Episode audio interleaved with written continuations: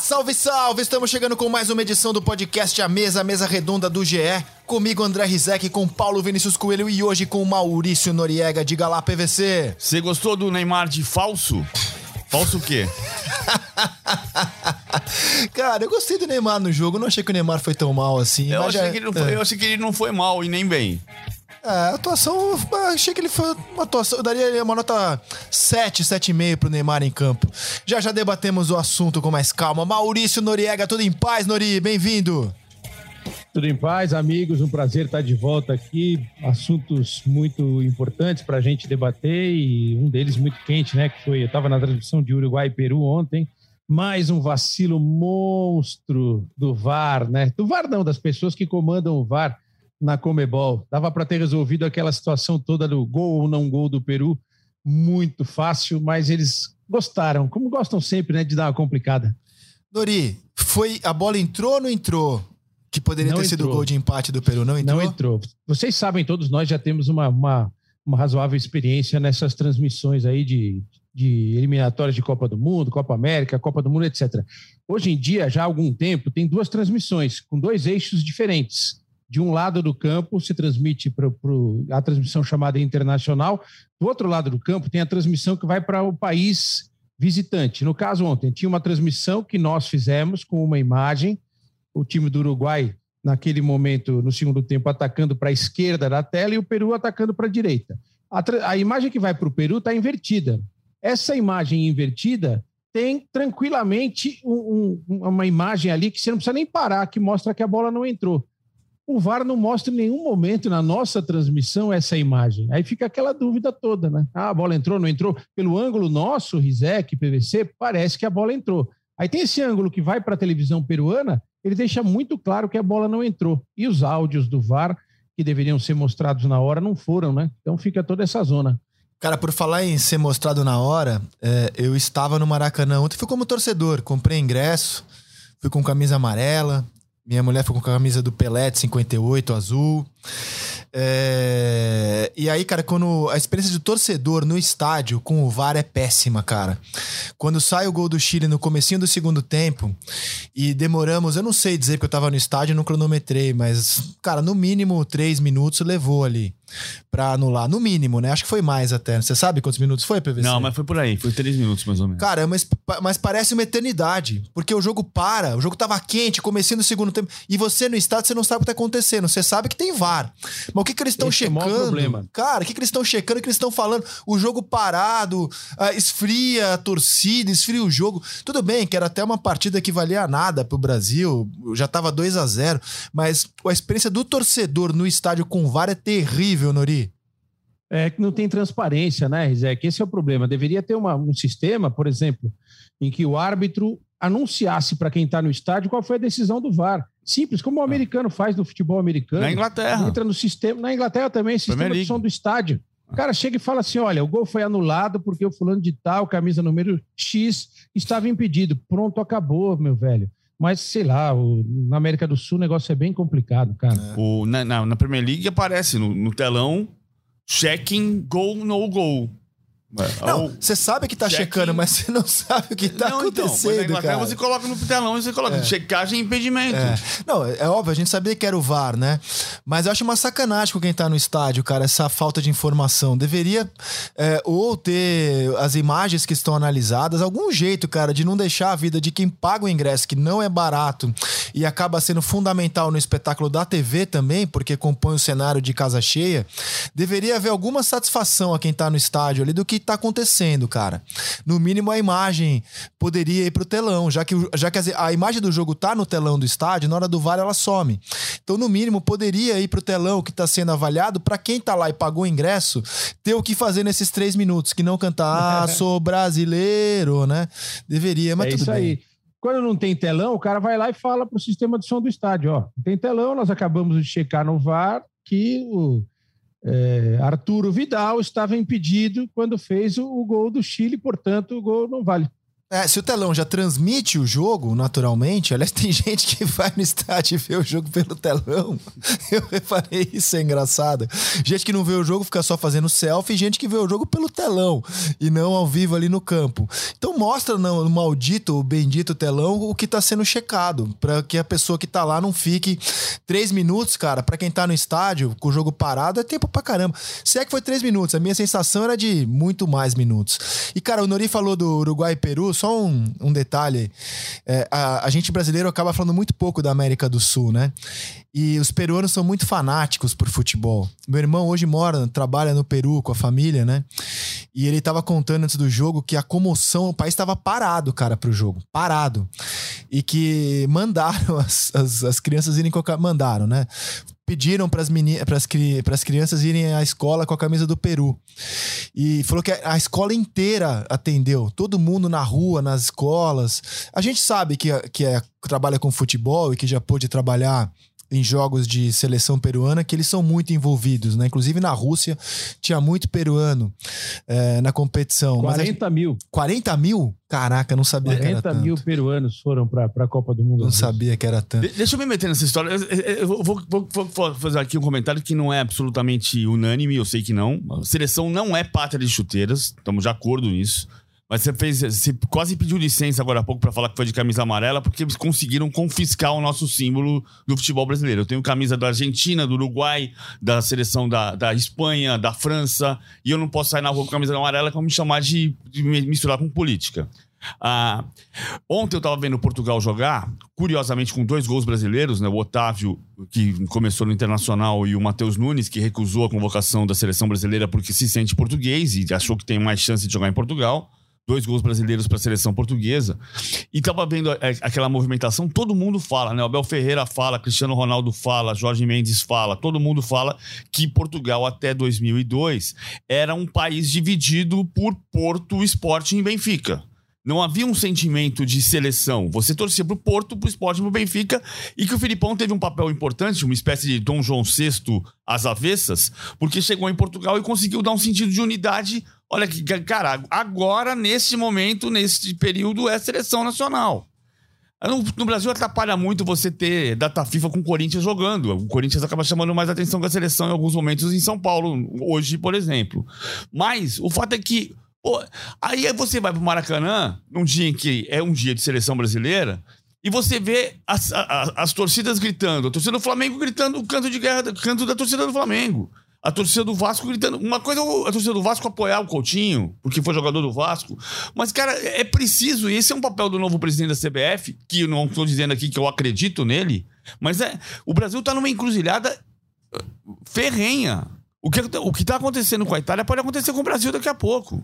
Se você não tiver um sentido de recuperar o apreço das pessoas pela seleção, e ele existe, porque se você leva o maior público no estádio brasileiro desde Flamengo e Grêmio, foi no Maracanã para Brasil e Chile. Cara, que eu, eu fui. Eu, não, assim, eu concordo com o que você está falando sobre a mistura com política, só quis dizer que é, não foi meu caso, só para deixar claro. Não, quando, eu, quando eu disse que eu fui de, ama, de amarelo, eu quis dizer que eu fui como torcedor no jogo, né? Não fui trabalhar, não fui na cabine. Se eu fosse trabalhar, não iria é, de amarelo. É uma camisa que eu tenho bonita, assim, com a linha do tempo, com os anos do, do título do Brasil, e, e aí emprestei a minha que é a réplica do Pelé de 58, que é azul, que é uma camisa linda, pra, pra minha mulher. Não tem problema nenhum. Mas eu, eu, eu, eu, eu, eu é, eu, não, eu, quando coloco a camisa da seleção, realmente eu não me preocupo com a, com a política. Eu entendo que muita gente se preocupe, eu, eu uso numa boa, sem me preocupar com política.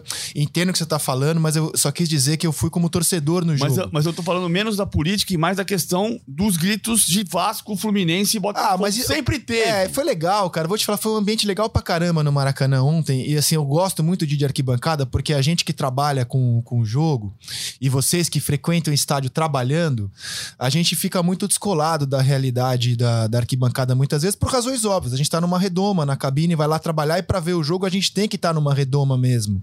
É, não dá para analisar um jogo friamente, taticamente, no ambiente de arquibancada, em que, em que as pessoas ficam em pé, você muitas vezes perde lances.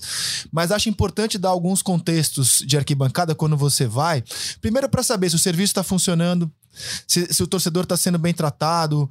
É, são coisas que a gente acaba não podendo acompanhar e, e tudo funcionou muito bem ontem no Maracanã, tá? Transporte público, é, os acessos, é, enfim, muita gente em pé, não, quem quer ver o jogo sentado não consegue, mas foi, foi um ambiente muito legal.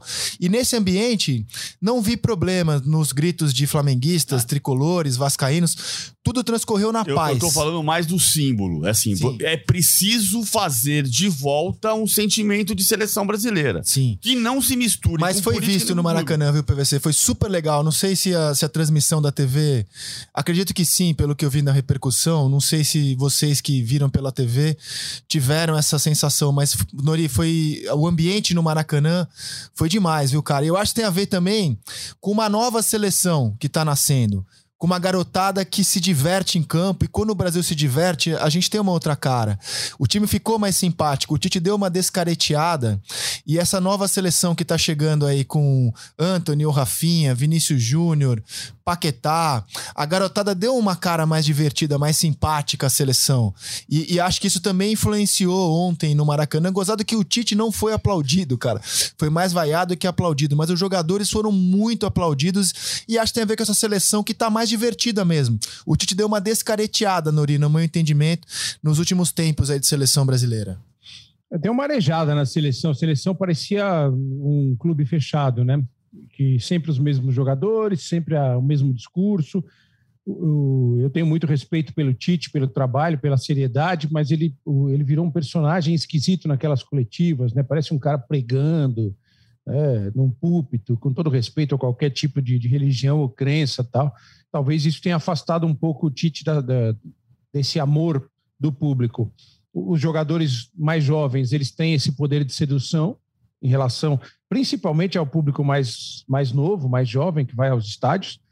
E tem uma coisa que eu acho que a seleção brasileira no Maracanã a energia é diferente, né? Eu sou daqueles que acham que tipo a Inglaterra deveria jogar sempre em Wembley e o Brasil deveria jogar sempre no Maracanã. Sei lá, posso estar enganado, pode parecer um absurdo, mas Maracanã e seleção brasileira tem uma coisa de, de local a seleção brasileira jogando no Maracanã, ela é diferente do que jogando no Morumbi, no Beira-Rio, no Allianz Parque, na Neoquímica Arena, em qualquer outro estádio. É diferente. A relação do público do Rio de Janeiro com a seleção brasileira, eu acho que ela é especial. Isso transforma um pouco a seleção. Isso posto, amigos, eu acho que em termos de desempenho, eu não sei se vocês pensam como eu. A seleção brasileira, em relação à Copa do Mundo, ela é uma incógnita absoluta, gente. Não dá para saber o que a gente vai esperar da seleção na Copa do Mundo. A seleção brasileira está presa nessa bolha sul-americana faz tempo. Semana passada o Tite até deu uma declaração nesse sentido, falando: pô, a gente precisa jogar com o europeu. Ele mesmo deve ter essa dúvida. Porque, com todo respeito ao Chile, cara, o Brasil sempre vai ganhar do Chile. A cada 10, 12 jogos, o Chile vai ganhar um, empatar dois e o Brasil vai ganhar o resto. Então a gente não sabe o real potencial dessa seleção, principalmente com essa modificação feita, a entrada dessa molecada aí. Então é, a gente vai para uma Copa do Mundo meio que num voo cego, né? Porque os amistosos não serão suficientes para se tirar essa dúvida e a gente tem uma paridade entre os europeus. Os europeus têm uma medição de força muito mais apurada do que a nossa aqui no, no continente sul-americano. O Brasil sobra nas eliminatórias, encontra um rival mais ou menos na Argentina, né? Que acho que dá um bom jogo. O resto do Brasil tem atropelado. A gente vê pela diferença de pontuação. Então, cara, eu acho que é difícil falar qualquer coisa em relação à seleção brasileira já projetando para a Copa do Mundo, porque a gente está preso nessa bolha aqui da, da, do nosso continente. É. É, eu, eu concordo. Na verdade, assim, eu, eu- eu queria até ver de novo, porque vamos voltar lá para 2002. O Brasil também teve um- poucas experiências importantes entre 2000 e 2002 com seleções europeias. Jogou com a Iugoslávia em março, foi o jogo da volta do Ronaldo. Depois um jogo contra Portugal em abril, que foi a primeira vez com o Ronaldo, Ronaldinho e Rivaldo em, em três anos. E, e antes tinha jogado com a Inglaterra, tinha muito jogo de Copa América. Mas é diferente, assim. Tem um, tem, tem uma. Eu acho que ao mesmo tempo, hoje, os jogadores brasileiros atuam, têm esse intercâmbio, conhecem os adversários europeus, não as seleções europeias, os clubes europeus. Hum, Mas é assustador pensar que a última vez que o Brasil passou um ciclo de Copa do Mundo sem enfrentar europeus foi antes da Copa de 54. E não por um acaso, a primeira Copa que o Brasil venceu foi em 58, depois de fazer uma excursão à Europa em 56. Neste ciclo 2018 a 2022, o Brasil jogou uma partida contra o europeu, que foi em Praga contra a República Tcheca em 2019, aquela vitória por 3 a 1 de virada. É muito pouco. Devia, de- tinha que ter, por exemplo, assim, é que é, tem essa data FIFA das, das eliminatórias que acabaram se incumpridando e atrapalhando a agenda de fato. Então tem um, tem um dificultador. Mas, por exemplo, no sábado tem um, tem um jogo Holanda e Dinamarca.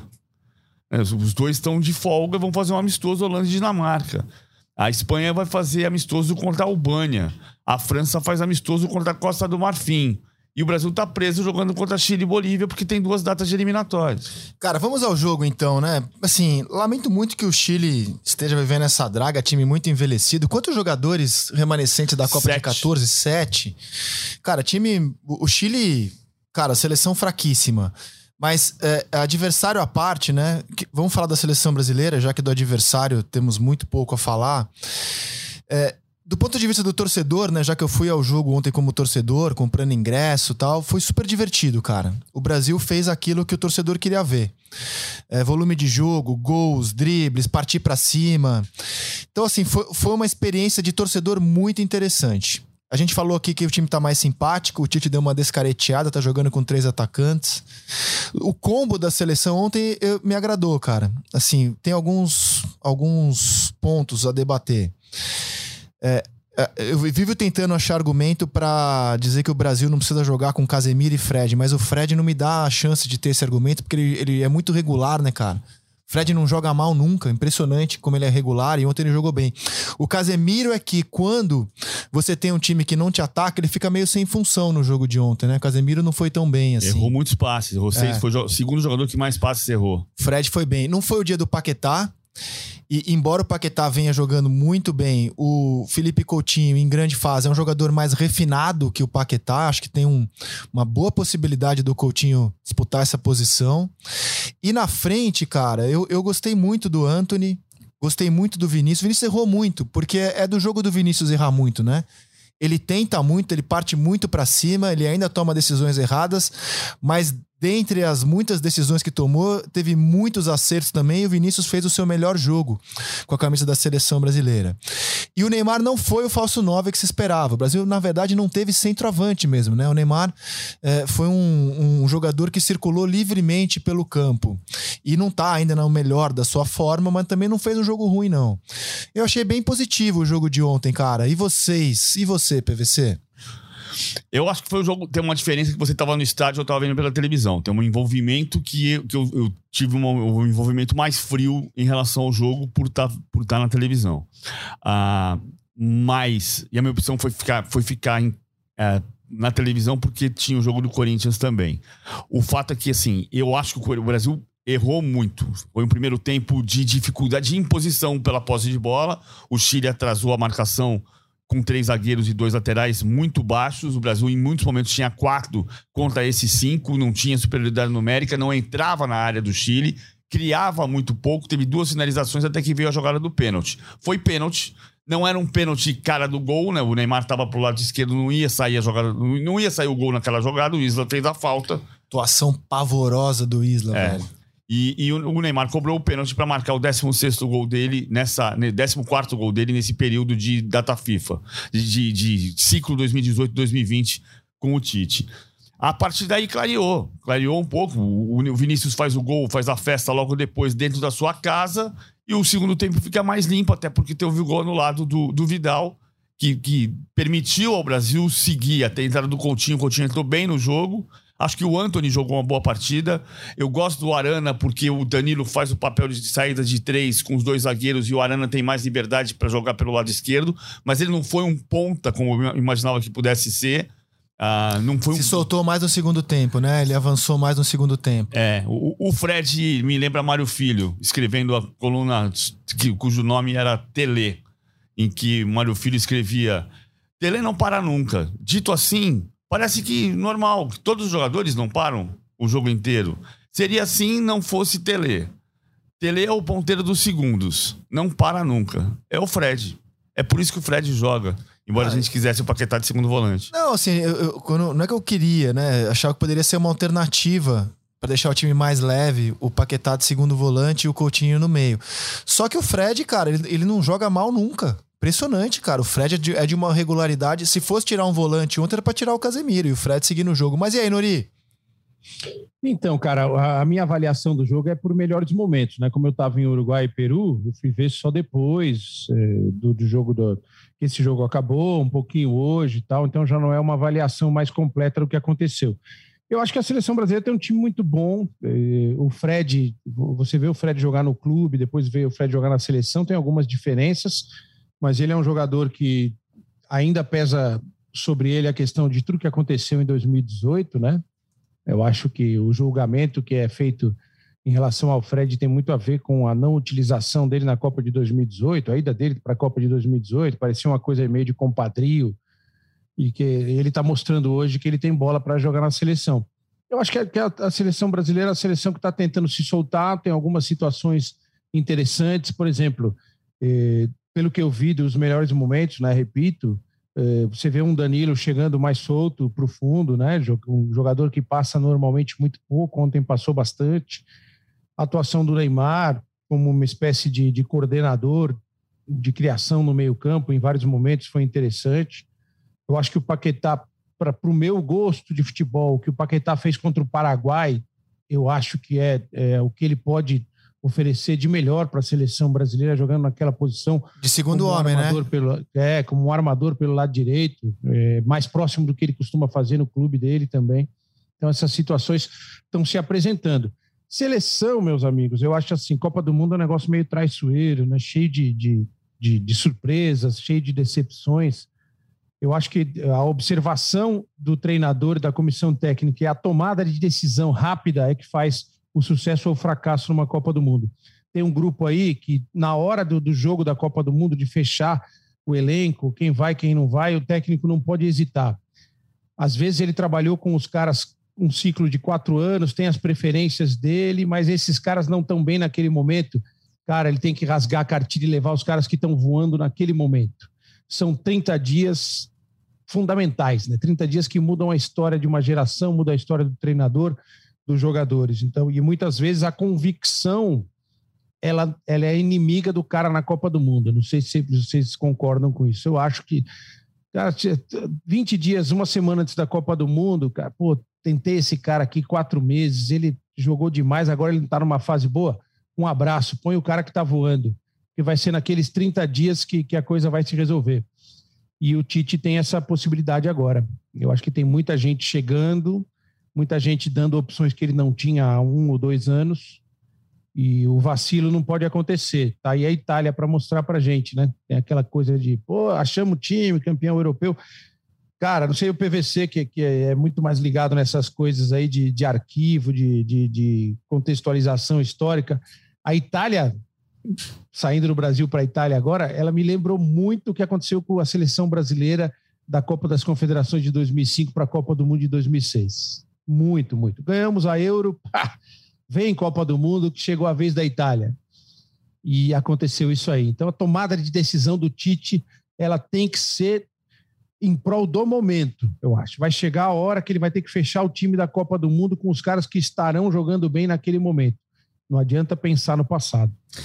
Tô contigo. É, uma coisa é você esperar jogadores como Ronaldo e Rivaldo, que em 2002, às vésperas da Copa, estavam mal, não estavam jogando, mas eram Ronaldo e Rivaldo. A gente não tem hoje nenhum Rivaldo e nenhum Ronaldo no futebol brasileiro. Para ter essa, essa questão de esperar os caras. Tem um né? Neymar só. Esse Não, é o cara que você vai sim, esperar. Sim, é. mas o Neymar tá, tá, jogando, pelo menos nesse momento, né? É, e, e, e, acho que o Tite tá fazendo exatamente isso, cara. O erro que ele admite ter cometido em 2018, fechar muito cedo o grupo, a maneira de jogar, o Tite tá muito mais aberto agora. Tanto que a seleção tá diferente, ela tá renovada, ela tá com uma cara nova. Sim. Ela tem hoje o Paquetá de titular, que eu acho que tem uma chance de ele perder essa vaga para o Coutinho, jogando na função ali de 10 clássico. O Coutinho é um pouco mais refinado tecnicamente que o Paquetá. E, e, concordo com você que o Paquetá foi muito bem na função de segundo homem, hoje desempenhada pelo Fred, contra o Paraguai. Mas ele hoje, na, hoje ele tem como é, jogadores de ataque o Anthony, o Rafinha, que não estavam no radar dele há um ano. O Vinícius Júnior está é. se tornando uma realidade. Ontem ele fez o teste do Brasil sem centroavante, gostei muito. A gente não tem nenhum centro... Diga. Tem uma coisa do Casimiro, só para não perder, desculpa eu me estender, falar bastante aqui, já, já, já falei bastante na outra intervenção para completar o Casimiro, que eu acho que é um ponto bem legal para a gente debater. Casimiro é um excelente jogador, é um jogador consagrado no futebol europeu. Mas eu acho que a função que ele exerce na seleção brasileira é uma função que no futebol moderno ela está desaparecendo. Eu acho que ele funciona muito bem quando você precisa de uma certa proteção da zaga e, e, das laterais. Quando você não precisa dessa proteção da zaga e dos laterais, ele é um jogador, por característica dele, não quer dizer que ele seja um jogador ruim, muito pelo contrário, que ele não é um jogador de, de, de passe é, passe vertical, um jogador que avance com a bola dominada, que vá buscar a situação de, de finalização. Então, é, esse é um tema que a seleção brasileira vai precisar desenvolver, porque são raros os grandes times do mundo que tem um jogador que faça o que o, o Casimiro faz. No auge dele do Real Madrid, ele tinha dois caras à frente dele, aí nos grandes momentos dele, que faziam milagres né, com a bola. Dois cracassos, na minha opinião, o Kroos e o Modric. Então, ele não precisava fazer o que outros jogadores fazem hoje numa situação. Eu vou dar um exemplo aqui de um jogador jovem que eu acho que vai ter um futuro brilhante, inclusive na Europa, e para mim é a definição brasileira hoje do meio-campista moderno. É o Danilo do Palmeiras. O passe do Danilo joga o time para frente. O passe do Casemiro não joga o time para frente. O passe do Casemiro é para dar bola para um outro cara jogar o time para frente. Então, acho é. que perde-se um tempo, às vezes precioso, nessa transição. E repito, o Casimiro é um grandíssimo jogador, jogador consagrado no futebol europeu de altíssimo rendimento. Mas acho que a função que ele exerce no futebol moderno, ela está acabando. E a gente ainda pensa muito nisso no Brasil, daquele primeiro volante, né? O cara que faz o serviço sujo, fica cobrindo lateral, dá um suporte para o zagueiro. Esse jogador, na minha visão de futebol, ele vai acabar. Por isso que eu trago o Danilo aqui, que eu vejo como o futuro do meio-campista. E acho que logo, logo vai estar jogando na Europa. Ele pega a bola e se vê como o passe dele sempre é um passe vertical. Lembra do gol do, do Breno Lopes na final da Libertadores de 2020? Como começa? Uma bola que o Danilo pega e abre para o Rony ofensivamente. Você vê o último jogo do Palmeiras contra o Ituano, quantas bolas o Danilo domina e toca, ou mesmo sem dominar, ele já toca e dá um passe para frente. Eu não vejo o Casimiro fazendo é, isso. Eu... Não estou fazendo campanha aqui para ninguém, hein? Estou falando do Danilo é o futuro. O Casimiro é o presente. O meu susto do Casimiro não é esse, não. Eu acho que o, o, se você pegar o Manchester City tem o Rodri, o Barcelona tem, um, tem o Busquets ainda, o Casimiro tem um passe vertical no Real Madrid, o, o, o Casimiro é uma peça vital do Real Madrid. Agora, o que, o que me assusta no Casimiro é outra coisa, é a quantidade de vezes que ele é suspenso em momentos-chave porque ele faz falta, porque ele, é, ele, ele, ele... Não estava em campo contra a Bélgica por isso, Exatamente. não estava em campo contra o PSG no jogo da volta da Liga dos Campeões por isso. Exatamente. Isso me assusta. Agora, eu acho que ele tem a capacidade, ele tem, ele tem uma liderança. Tem, uma, tem um episódio da, da seleção brasileira que é muito importante e recente, em que o Casemiro foi importante, o Danilo foi importante, o Neymar foi importante, que é a crise com o Rogério Caboclo no ano passado. Se o Brasil for campeão do mundo, a gente vai contar essa história lá atrás, porque foi um período em que a seleção ficou absolutamente chocada com o que estava acontecendo.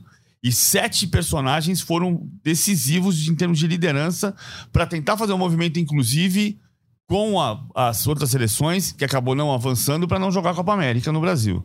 A, acho que ali a seleção ficou mexida demais emocionalmente e taticamente que o Tite mexeu demais, o Casemiro assumiu um papel de liderança ali muito grande. Mas não é pela liderança. Eu acho que ele tem um, uma capacidade do primeiro passe, do passe longo, da, da inversão do lado da jogada, que é muito importante para a seleção, na minha opinião.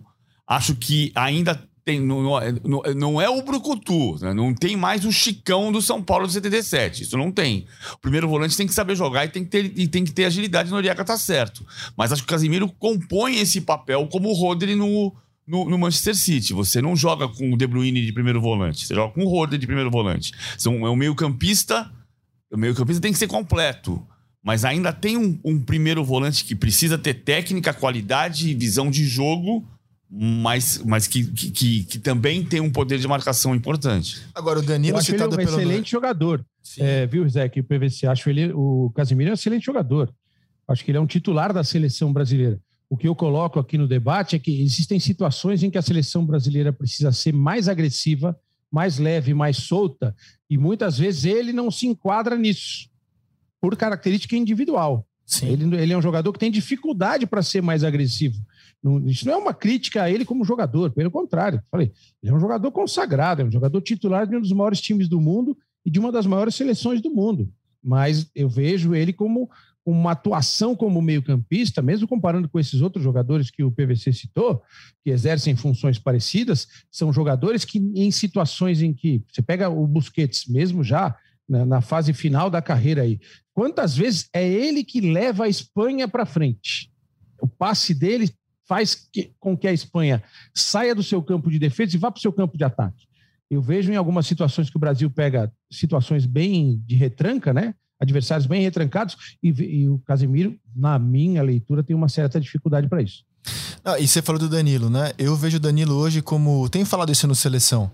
Como o jogador de todos que atuam no Brasil, aquele com maior potencial de, em poucos anos, ser titular de um grande clube europeu, ser destaque de uma Liga dos Campeões, de todo mundo que atua no Brasil, de todo mundo qualquer, de qualquer nacionalidade. O jogador que eu vejo maior potencial de brilhar no futebol de alto nível em pouco tempo é o Danilo, que já foi eleito o terceiro melhor jogador do Mundial de Clubes, que fez uma partida bem interessante contra o Chelsea. É, contou, foi nosso entrevistado ontem no Seleção, que é, foi um jogo em que ele viu que o que ele joga aqui no Brasil ainda não é suficiente que ele vai ter que evoluir ainda muito para estar entre os melhores do mundo. Legal essa análise que ele fez, né? E ele enfrentou é, o Kanté, né? Que hoje é um dos melhores volantes do mundo, ainda que não esteja vivendo uma temporada brilhante. E nessa linha do Nori, que aliás é a linha nossa aqui, né? Que o Tite tem que estar tá com a porta aberta para o momento e não só para a história, se ele tiver 26 jogadores, não vejo por que não levar o Danilo, cara. Nessa jovem promessa de um jogador para ir se habituando a esse cenário de Copa do Mundo e até eventualmente para utilizá-lo no Mundial. Ainda temos a partida contra a Bolívia, e duas datas FIFA. Bolívia em La Paz, time está convocado, não é teste para nada, né? Jogar na altitude não é teste para nada, é só teste de comportamento. Mas tem ainda duas datas FIFA e possivelmente com seis jogos até a Copa do Mundo. Eu acho que o Tite pode deixar essa porta aberta, cara. Até porque, tirando o Fred, o Casemiro e o Fabinho, não vejo nenhum outro jogador da posição que você olhe e fale: esse aqui é, é jogador de seleção incontestável. Por que não o Danilo compondo o grupo e tendo chance? Acho que é, essa porta tem que estar tá aberta. Até porque o Rafinha era uma grande incógnita, entrou e jogou bem pra caramba. O Anthony entrou e jogou bem pra caramba. Por que não também deixar essa porta aberta para um jovem talento e um monstro de jogador? Jogador como o Danilo, que anulou o Renato Augusto no clássico contra o Corinthians e ainda teve vitalidade para marcar um gol e sofrer um pênalti no derby, num jogo pesado como o Corinthians e Palmeiras. eu tô com vocês. Agora, assim, eu, eu saio mais otimista do jogo de ontem. É, muita gente vai dizer, ah, mas o Chile é uma porcaria. É, mas a Itália também já enfrentou um monte de porcaria e ficou de fora da Copa do Mundo. É, deixou pontos para a Bulgária, para a Irlanda do Norte e agora está eliminado pela Macedônia do Norte. O que dizer da Itália, PVC, campeã do mundo de seis, eliminada na primeira fase de 2010, eliminada na primeira fase de 14, fora da Copa da Rússia, fora da Copa do Catar e atual campeã europeia? É, a primeira coisa que eu fui fazer hoje de manhã foi ler o Arrigo Sacchi, uma coisa que eu gosto de fazer. Né? O Sacchi é uma espécie de tostão da Itália. E o Sacchi, o Sacchi fez uma crítica muito, muito forte, como tem feito muito para o futebol italiano. Ele acha que o futebol italiano parou no tempo em termos de ideias, não é muito diferente do que muita gente fala do Brasil. Acho que o que um... mudou, cara? Sendo que na Euro a gente estava encantado com o jogo coletivo da Itália, encantado mesmo. E mesmo em 2022 e 2021, o Sacchi escreveu sobre o que tinha mudado a Itália ser um, um time ofensivo, que o Mantini tinha. Ah, tem uma diferença fundamental em relação às críticas que se faz na Itália e no Brasil, que o Brasil continua revelando jogadores. O Brasil é o país que mais, ou é o Brasil ou é a França, uma vez foi Portugal, que mais escala jogadores na Champions League. Muito mais quase duas vezes mais do que italianos. A Itália tem um problema de jogadores. A Itália tem uma geração de jogadores médios. Isso, quem não é médio na seleção da Itália? O Donnarumma, o Verratti, Chiellini, Jorginho. O Jorginho é um jogador que não decide jogar. É, um grande foi eleito jogador. o melhor da UEFA no último um temporada. grande jogador. Mas assim, é, é, falta o diferente no ataque, principalmente. Eu sei, mas é, a Itália já chegou com uma geração nota 6,5, 7 e jogou um futebol Isso. nota 8,5 na Euro, no 8,5, 9. E não foi só na Euro, né? Isso é importante a gente dizer que o Mantini conseguiu a maior série invicta da história das seleções nacionais. A Itália ficou invicta 37 partidas. O, o Noriega tem uma, uma, uma, ponta de grande de razão quando ele fala que a, a Euro pode ter criado uma ilusão e uma acomodação na sequência. Depois da Euro, a Itália jogou oito partidas e ganhou duas. Perdeu duas e empatou quatro. Então, de fato, mas, mas você, quando você pega um time como a Macedônia, que parece aqui, ah, vamos, vamos jogar em casa, vamos atropelar a Macedônia, a Macedônia se fecha e você tem a dificuldade do atacante diferente. Ah, quem é um atacante diferente da Itália? É o Insim que é diferente, mas vai jogar no Toronto. Então, assim, não é um, um diferente que o Real Madrid tá querendo contratar como quer contratar o Mbappé. Ah, então, aí você começa a ter dificuldade. A Itália praticou um futebol ofensivo, montou uma seleção mais forte, um grupo muito forte que ganhou a Eurocopa, ah, mas não conseguiu ainda resolver os, alguns problemas estruturais que ela possui quando eu falo do Saque, o Saque não é dono da verdade, tanto que ele falou bem da seleção da Itália quando ganhou a Euro e agora diz que são problemas institucionais. Então, assim, uh, tem, tem contradições nisso. A Itália montou um grande time e não conseguiu, talvez pela acomodação, já que o nosso Noriega, eu concordo, a acomodação depois da Euro. Uh, agora, uma frase do, do, do que é importante sobre a, a formação dos jogadores, ele diz que a Itália contrata jogadores juvenis como estoques de frutas e verduras.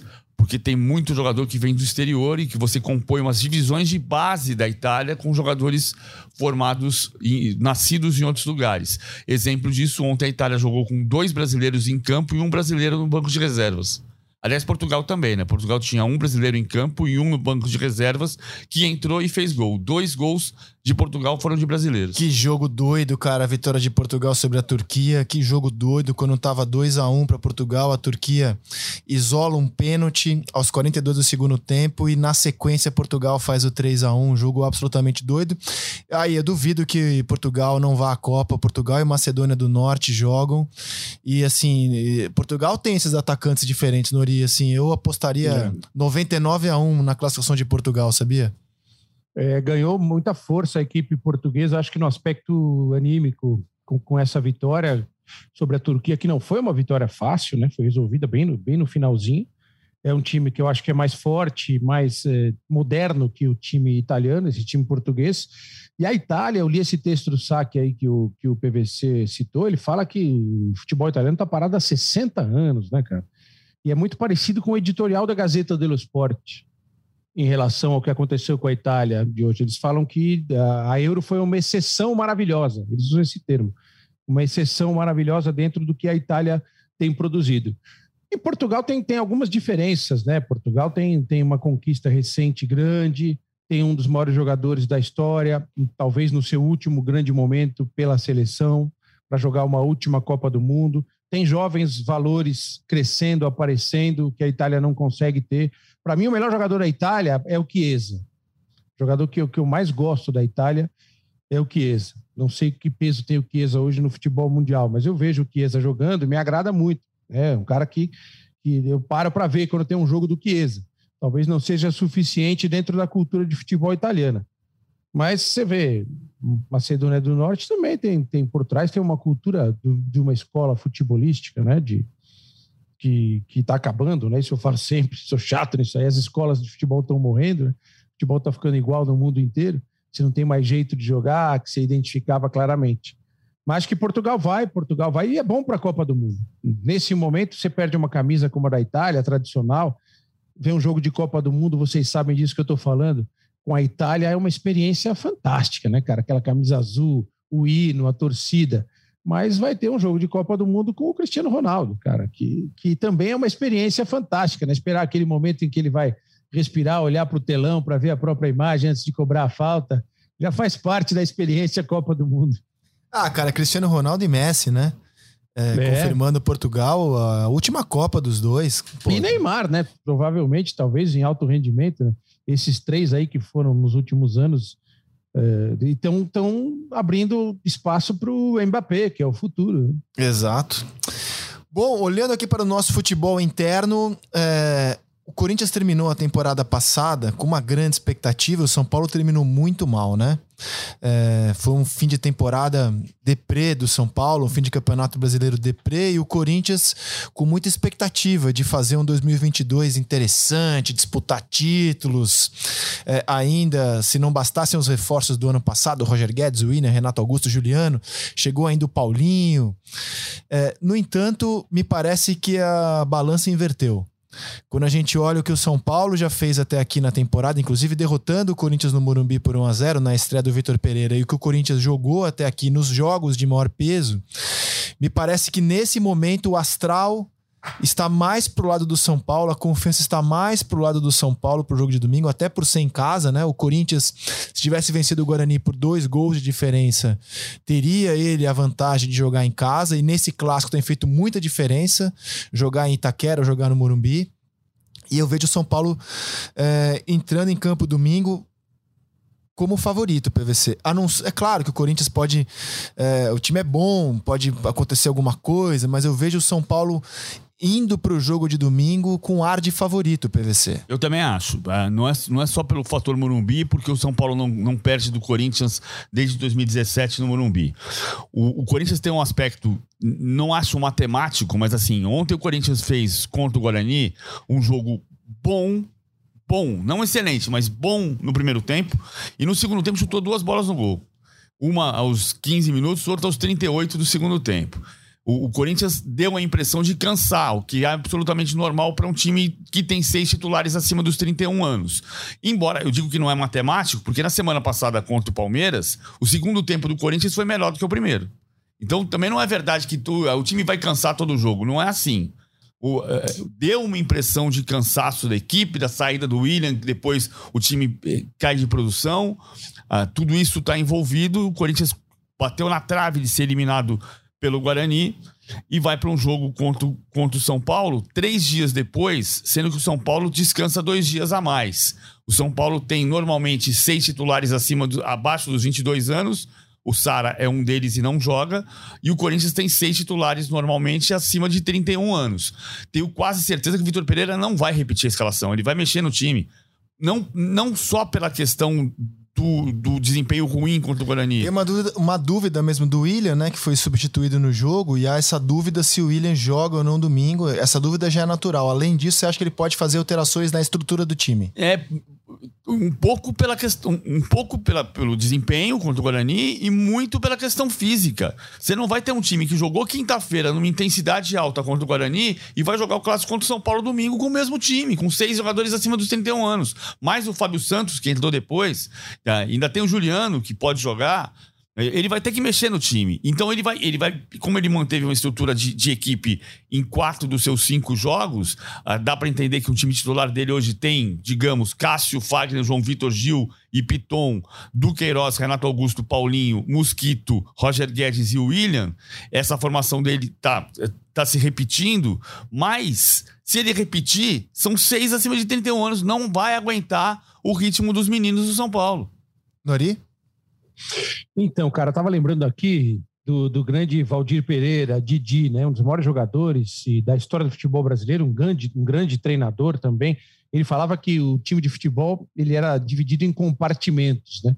No caso do Corinthians, tem um compartimento que ainda não não está funcionando legal, não funcionava com o Silvinho, é natural que não funcione com o Vitor Pereira agora, porque é muito pouco tempo de trabalho. É o compartimento do meio-campo, que é uma coisa que o Rogério já está solucionando graças a dois moleques que entraram muito bem no time e, e, solucionaram essa questão, o Pablo Maia e o Rodrigo Nestor. Eu acho que esses dois são os responsáveis pela transformação rápida que o São Paulo teve.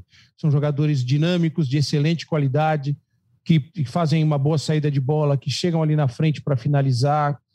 E o Corinthians não tem isso. Da maneira como o Corinthians joga a maior parte do tempo, fica tem ficado se a gente for fazer uma média de jogos aí, o Duqueiroz à frente de uma linha de quatro e excelentes jogadores à frente do Duqueiroz. Só que esse compartimento ainda não conversa muito bem, principalmente com o compartimento da frente.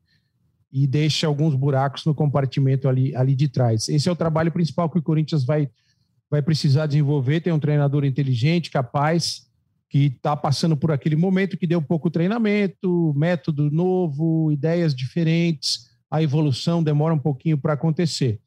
Mas num jogo desses, Rizek, PVC, o Corinthians tem jogadores capazes de decidir o jogo. Né? Você tem um William, se jogar no mano a mano, você tem o Renato Augusto que tira da cartola chutes espetaculares, o próprio Roger Guedes. A estrutura de time do São Paulo é melhor, a atmosfera que o São Paulo vai criar para o jogo domingo vai ser uma atmosfera de, de final de campeonato. Você vai ter um Morumbi com mais de 60 mil pessoas, com certeza, lotado, fazendo barulho. E essa questão que, que, eu, que eu acho que o Rogério demorou um pouquinho para buscar, como qualquer treinador busca, mas a resposta chegou com o Rodrigo Nestor e o Pablo Maia, que para mim mudaram a cara do time do São Paulo. É, eu acho que o problema do Corinthians não é nem cansaço, viu, PVC? É vitalidade do jogo mesmo, sim, né? Sim, é, Então, quando o Corinthians enfrentou o São Paulo na estreia do Vitor Pereira, o Rodrigo Nestor colou no Renato Augusto, o Renato Augusto não se criou, e aí o Corinthians foi um time acéfalo. Contra o Palmeiras, o Danilo, a mesma coisa, colou no Renato Augusto. E esses jogadores tiveram a vitalidade de marcar o Renato Augusto e chegar na frente, porque o Rodrigo Nestor fez também a jogada do gol da vitória do São Paulo. E o Corinthians não tem essa, essa vitalidade no meio-campo, de você ter jogadores que destroem e armam e saem para o jogo. É, acho que esse é essa é a grande questão. E, e, quem se empolgou com a qualidade técnica dos jogadores do Corinthians, como eu, é, esqueceu de avaliar isso. Mas e a vitalidade? Esses caras que são muito bons tecnicamente, eles vão conseguir jogar no ritmo do futebol de 2022? Porque esse time, se esse time fosse uh, escalado em 2015, eu diria que o Corinthians seria o grande favorito às competições.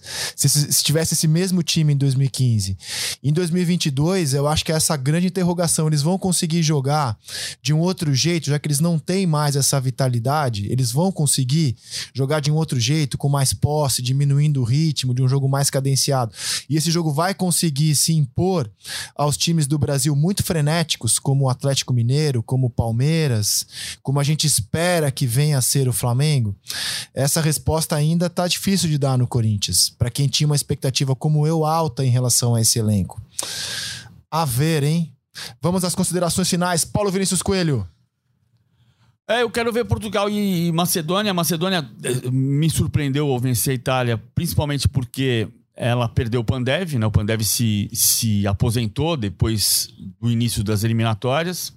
Mas é incrível, né? O futebol, o futebol mundial, ele tá muito igual. Não quer dizer que a Macedônia vai ganhar a Copa do Mundo. Isso não. Eu, o exemplo que eu sempre uso é a Albânia de 2015 e 16.